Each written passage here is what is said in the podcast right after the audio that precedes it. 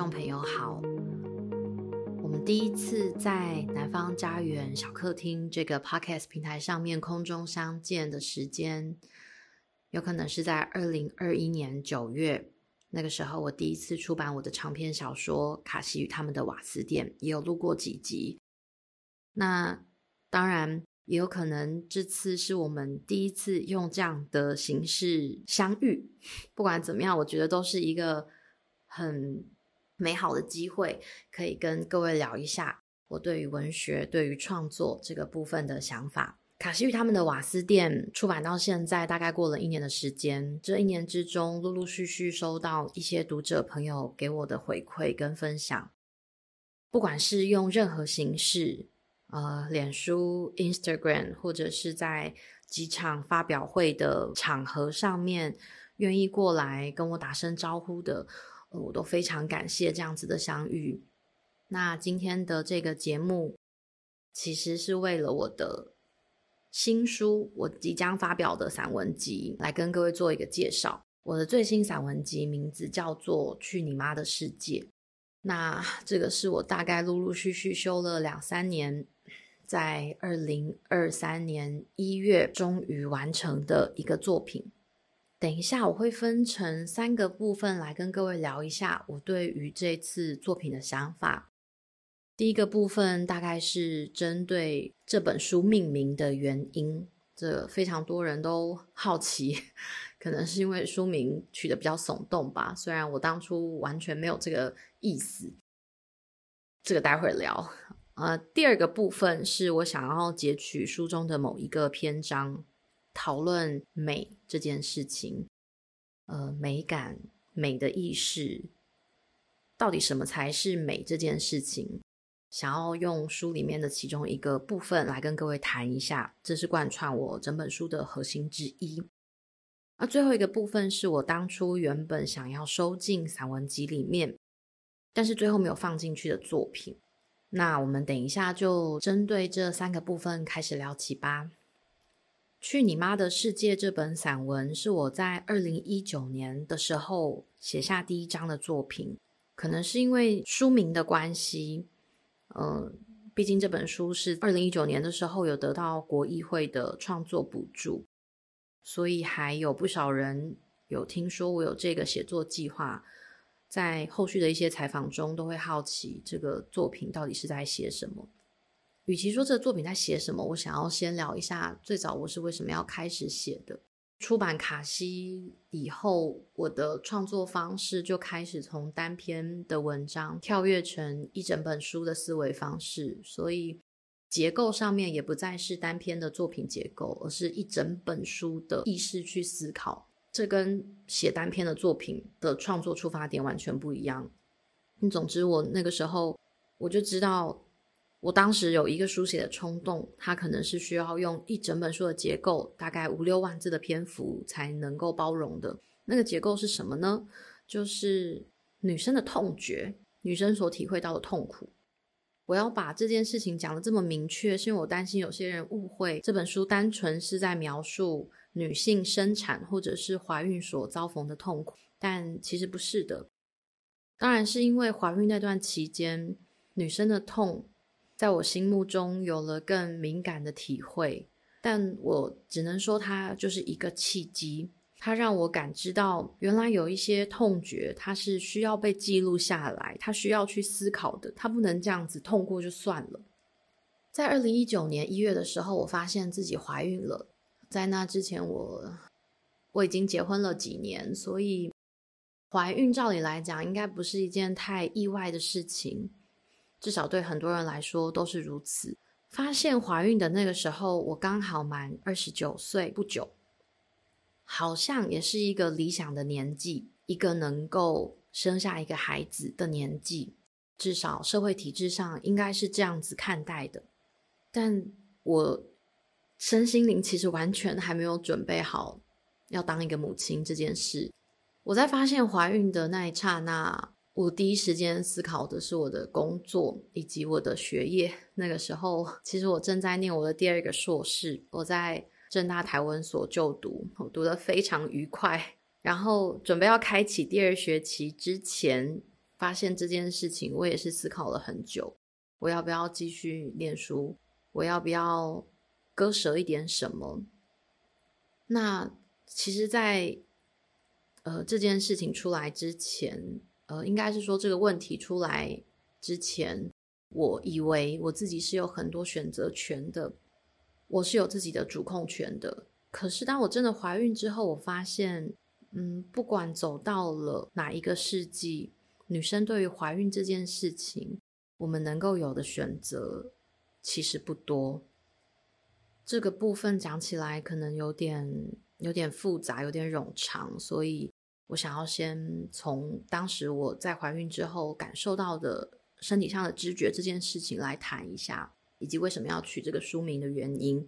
二零一九年怀孕之后，当然我做了一些选择，但有一些东西是我没有办法选择的，例如我整个身体、我整个心灵所承受的巨大的痛苦，有一些痛苦是抽象的，心里面感受到的，而我不愿意承认。我那个时候可能正掉入一个没有办法名状的忧郁的沼泽里，但有些部分是非常具体感受到的，例如疯狂的呕吐，例如我。随时随地感受到某些地方正在 抽筋，或者是酸痛、酸麻，嗯，还有一些书里面写到的痛觉这件事情，有时候会让我觉得自己很像拿着一张就是几点卡，几点卡上面写，诶，就如果你这个地方会痛的话，请盖一个章；那个地方会痛的话，请盖一个章。最后把那些章全部连起来，好像我可以连到很多 bingo。我那时候一直觉得我在用疼痛这件事情玩一个 bingo 游戏。这当然是我产后几年能够比较幽默的看待这件事情，但是那些事情发生的当下，我是没有办法准备好的。就是可能前几个月我的身体还非常非常的健康，就忽然之间我就要去承受、去拥抱这么多迎面而来的痛，而我身边的人还不断的恭喜我，我还必须接受这些恭喜。那时候我觉得非常的寂寞，那种寂寞把我关在一个。很小的房间里面，所以虽然我是能够走动的，我是自由的。我那时候放下了一些工作，也办理了休学。照理来讲，我应该是可以去任何我想去的地方。可是那种身体和心理上面的束缚，使我有一段时间，我我真的走不出家门。然后那时候我就觉得我的世界好小。于是我每天就是做两件事情，第一件事情就是煮饭，我花大量的时间在煮饭；第二件事情就是写作，就是在二零一九年完成卡西与他们的瓦斯店最后的修订版，以及这本书的开场。我在写作的时候，有一种过去我从来没有感受到的感觉，就是我觉得我好自由哦。虽然我那个时候就是窝在我家的客厅，然后就着餐桌。哪里都没有去，抱着电脑写，一个下午可能就过了。我只只转个头，外面的世界就由白转黑了。可是我觉得我去了好多地方，就是觉得生命有各式各样的可能性，全部都被我写在书里。那个时候，因为就是正逢国议会补助案的截止，然后我的在怀孕那段期间所感受到的痛觉的书写，搜集起来也有了。一两万字的篇幅，所以我就顺理成章的拿去投补助了。我那个时候在想书名的时候，我几乎是没有犹豫的。我想的就是，如果有一天我的孩子问我为什么要生下他，他是怎么来的，我就会带他来我的世界走一趟，就是去你妈的世界。但这个跟我是不是要做一个耸动的书名，是两回事，这蛮特别的。就是什么时候妈妈或者是女性身上的各种器官变成一种脏话，呃，该怎么说？我们就接受了这件事情吗？为什么有些人会觉得这是一本愤怒之书？就是在过去我受访的时候谈到这新书的计划的时候，就会觉得啊，这个散文集里面一定收录了各种我的愤怒，我对于世界的不理解吧。但如果你愿意打开书的话，你会发现恰好相反，没有。我觉得母亲的世界当然的确是有愤怒的，可是那不代表与温柔产生冲突。那我觉得之所以能够完成这样子的一本书，当然也是因为像是出版社的总编、主编，或者我身边的一些人，真的能够了解这个写作出发点的人，都能够明白这个书名它，它不是针对谁的一句谩骂，它就是一个邀请，我们来这个世界走走吧。所以大家最后念这个书名的时候，都念得好顺哦。有时候还不认识我，或者是一些比较陌生的采访者谈到新书的计划的时候。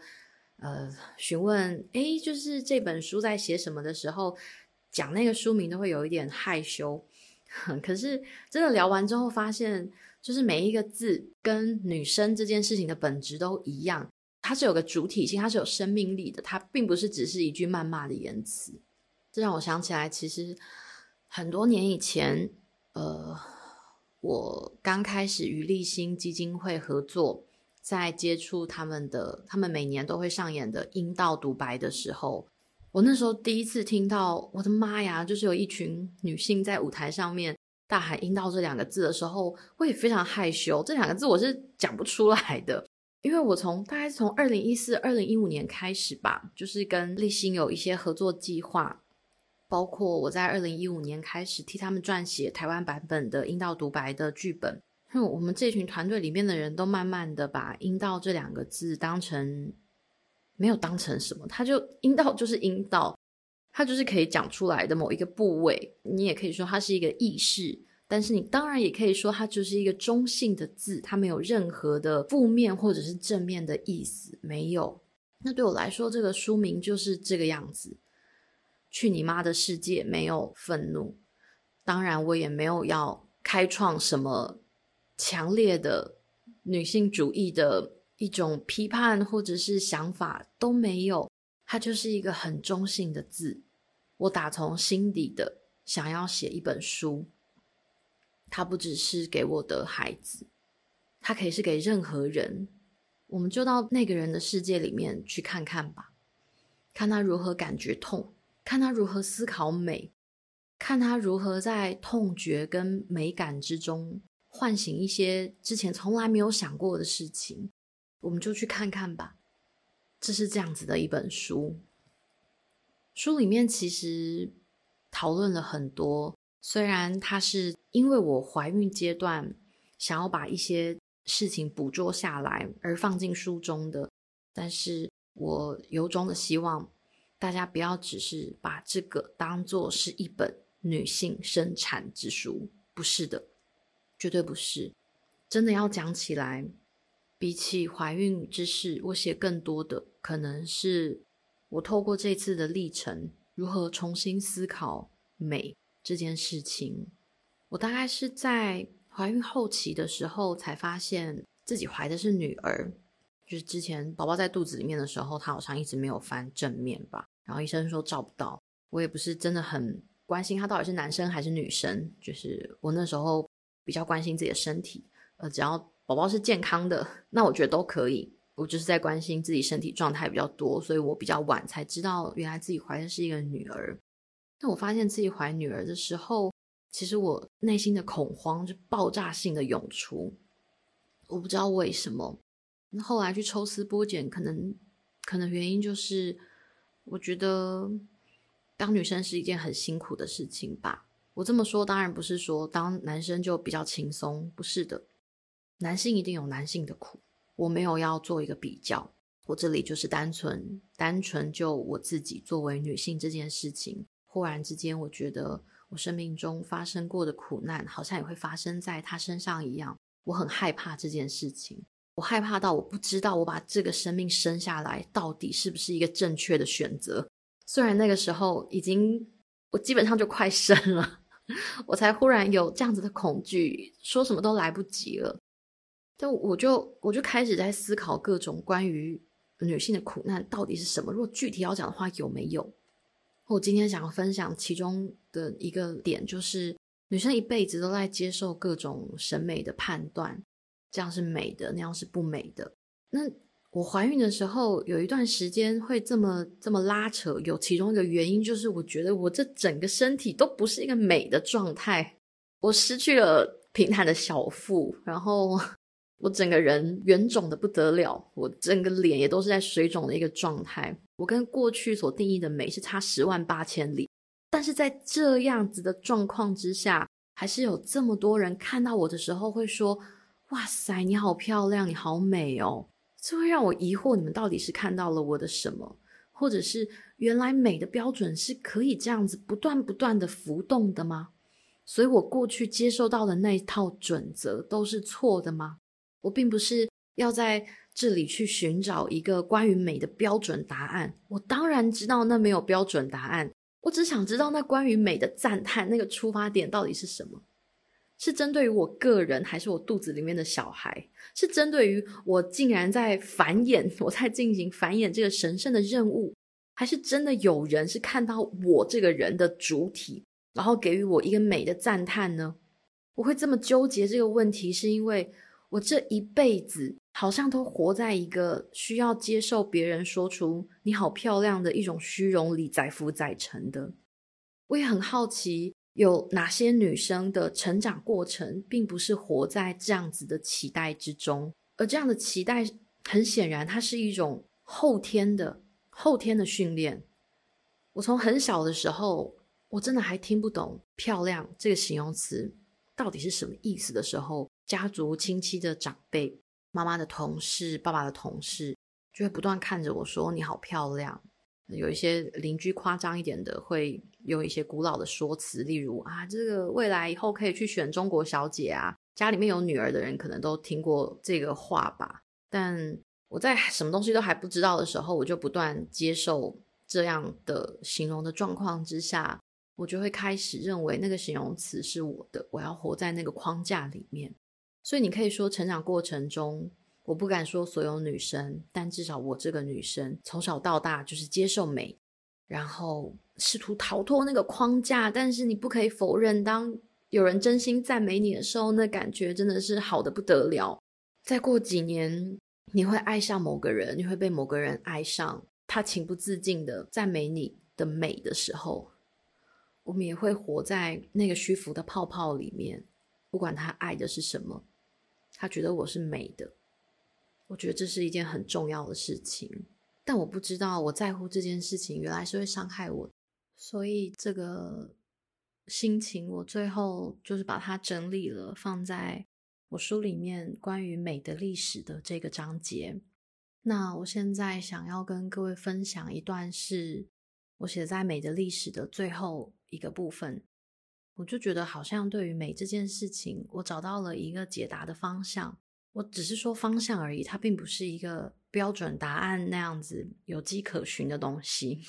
这件事情要从我就是生完小孩，因为我是自然产的，然后生完一两个钟头以后所发生的事情。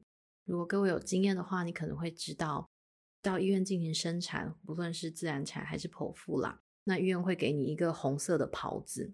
那很显然的是因为在生产的过程会有各种血淋淋的事情发生。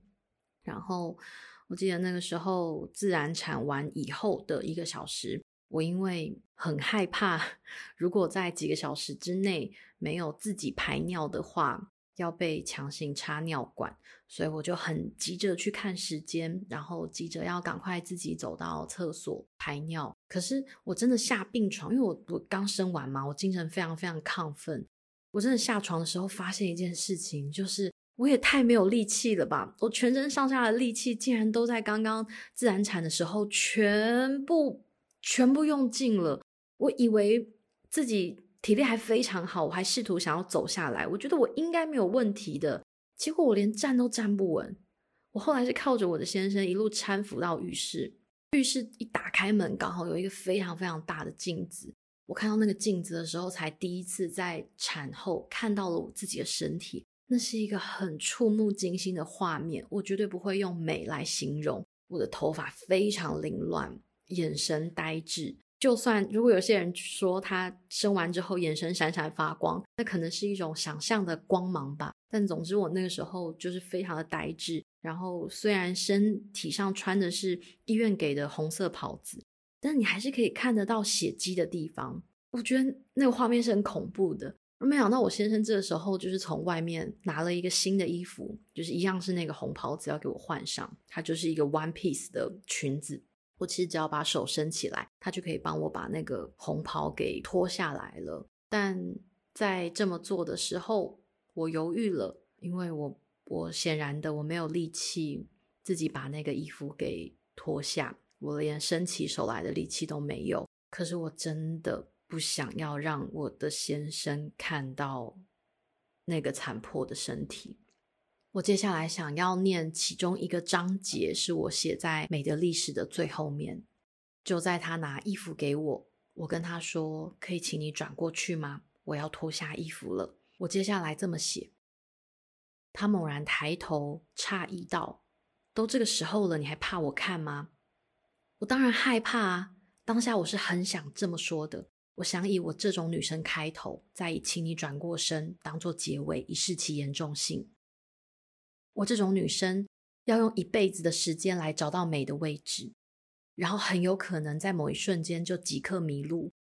有时候我希望自己是《云端情人》里的史嘉蕾·韩森，可以将所有力气用在维系彼此的关系，而那关系中将不包含我歪七扭八的肉身，不包含我们该在什么场合穿什么衣服才不会引人侧目，当然也不包含此时此刻我产后坍塌的肚子。以及准备让婴儿瞄准目标而堆积黑色素的膨胀乳头。有时候，我觉得自己可以舍弃拥抱，舍弃肉体的感知，来消弭我对于自己身体的惭愧。我希望自己能够被分解在空气之中。虽然说我们的婚姻仍旧持续，可是我将不再有一刻需要思索身体与性魅力之间的连结。我不需要再把自己塞进任何不合身的衣服里面，只为了对得起社会的期待。所以我希望，宛如走过一场轮回的我，等待从腐败中苏醒的肉身的我，可以不要在你眼里被记忆下来。我希望自己始终是美的，无论是肤浅的那种，或者是深度的那种。所以，请你转过身。我应该这么说的。但是看着丈夫的眼神，我连再挤出一个字的力气也透支了。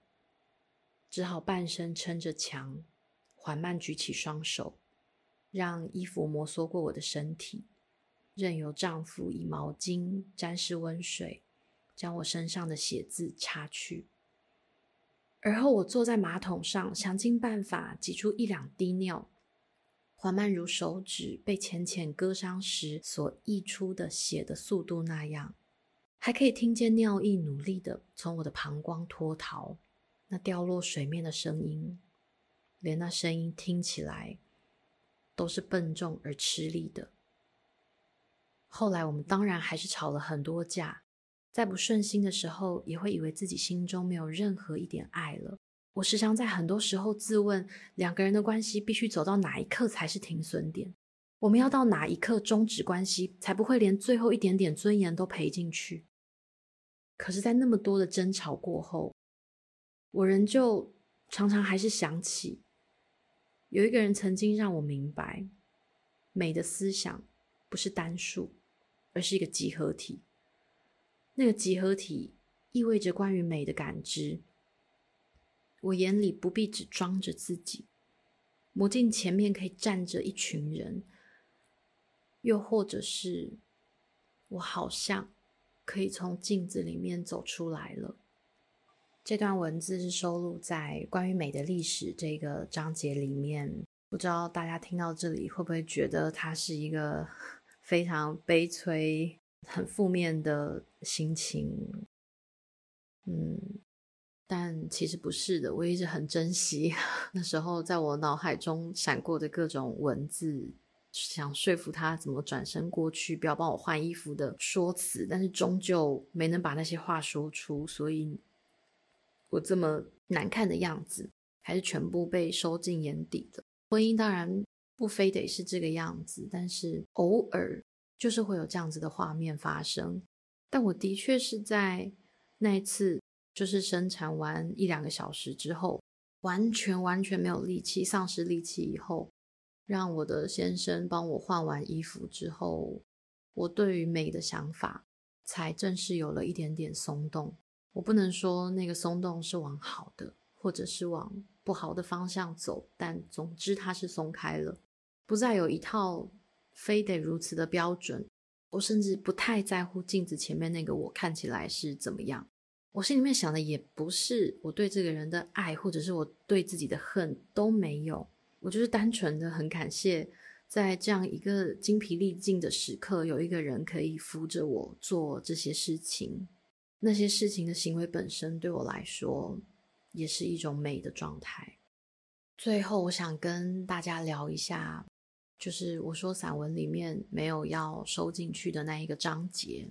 那个章节我原本连散文的名称都想好了，就叫做“盐巴饭团”，但呃，显然的我最终就是没有写出来，所以我想要用说的方式说给各位听。盐巴饭团是怎么回事呢？这个要起因于就是我说我知道自己怀的是女儿这件事情，我啊。我真的，嗯，我真的花了很多的时间去思考这个女儿，我该怎么养育她，才能够让她不要经历过一些女生可能会有的苦难。嗯，我后来发现我没有办法避免这件事情。人成长的过程中，就是会要独立去面对这些痛苦。这是我们都知道的事情，但是我们自己知道这件事情，跟作为一个母亲，你知道你的孩子必然会这么辛苦，我觉得这是两回事。后来我就不知道为什么，就是也是生完女儿过后几年吧，不是当下就立刻想起这件事情。生完女儿过了几年之后呢，我想到小时候发生过的一件事，因为我妈是云林人。以前逢年过节，我妈都载着我们三个小孩回她云林的老家，在林内，然后爸爸留在宜兰工作。爸爸送瓦斯嘛，那即便农历过年，他大部分的时间还是留在宜兰送。然后有一个印象我非常的深刻，因为我我母亲基本上能够回云林的时间不多，一年真的顶多就是两三天吧，真的真的到最后就是这么短的时间。有一次要离开，从林内从我阿嬷家离开的时候，我就是从楼上下来，然后看到我阿嬷在厨房，因为我阿妈非常非常会煮菜，然后我就看到她在做一个东西，那是要给我们带上车吃的。因为那个时候还没有国道五号，没有雪山隧道，所以其实从云林回到宜兰是一个非常遥远的路程。然后我阿嬷在帮我们弄便当，但那那便当是什么呢？就是，他就抓了一个非常紧实的饭团，里面什么都没有，然后他就是用手沾盐巴，非常细密的把盐巴均匀的抹在白饭上。而我在后面目睹这一切的时候，我心里面就想，我待会儿再怎么饿，我都不要吃那个饭团，它看起来不好吃嘛。然后，OK，那个饭团带上车，我妈在驾驶座，然后我们三个小孩在后面，然后我阿妈在车子的外面在。然后我就记得我妈那时候就是摇下车窗，笑得非常开心，跟她的妈妈说再见的时候，一边擦眼泪。那个画面，虽然我那时候年纪还蛮小的，大概国中吧，可是我就是忘不了那个画面。然后更更让我没有想到的是，其实我那个时候竟然就觉得，OK，这个是所有女生的宿命，可以说我很悲观。也好，但我就觉得女生成长以后，我们就是要离家那么远，这个是所有女生的宿命。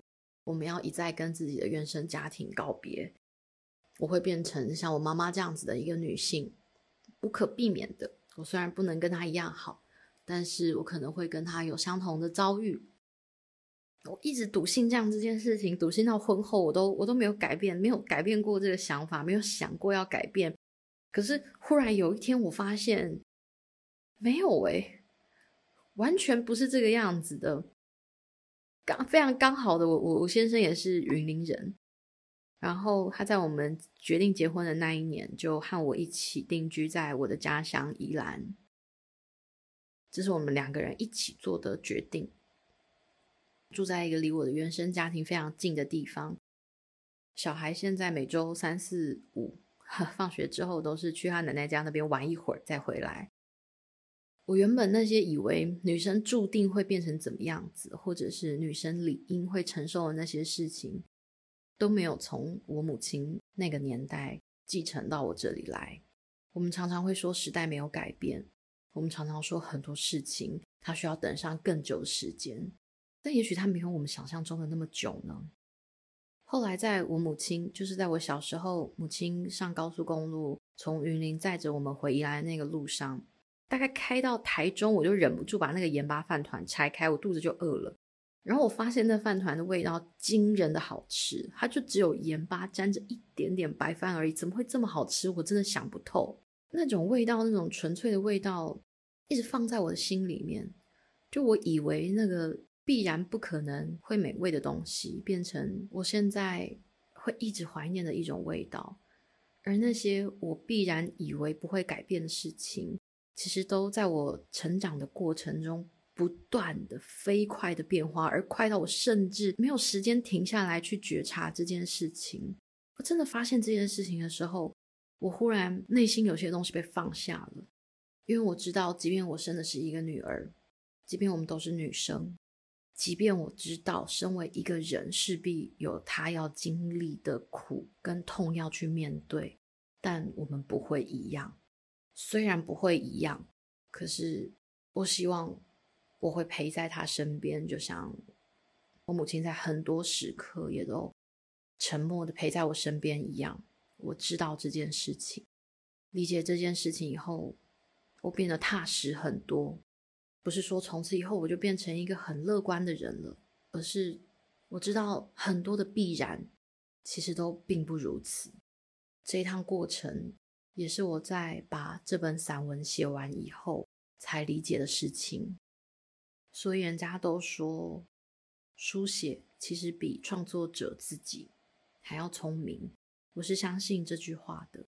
透过这整本书，不断的在思考怀孕、生产、女性美方方面面的各式各样的事情。我绝对透过了这本书改变了自己。我此时此刻和二零一九年第一次落笔的那一刻，已经有了剧烈的转变。我非常珍惜这一趟过程。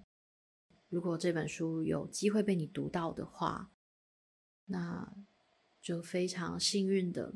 我能够邀请你一起加入这个过程。以上就是我对这本书一点简单的分享。关于《去你妈的世界》更多的讨论内容，接下来我会邀请我身边的一些朋友来谈一下里面的各个不同的章节。希望还有机会在南方家园小客厅与各位见面。南方家园小客厅固定每周四更新。最新讯息，请见南方家园脸书以及 Instagram。如果对于这个节目有任何的想法，欢迎留言讨论。那我们就下集再见喽。you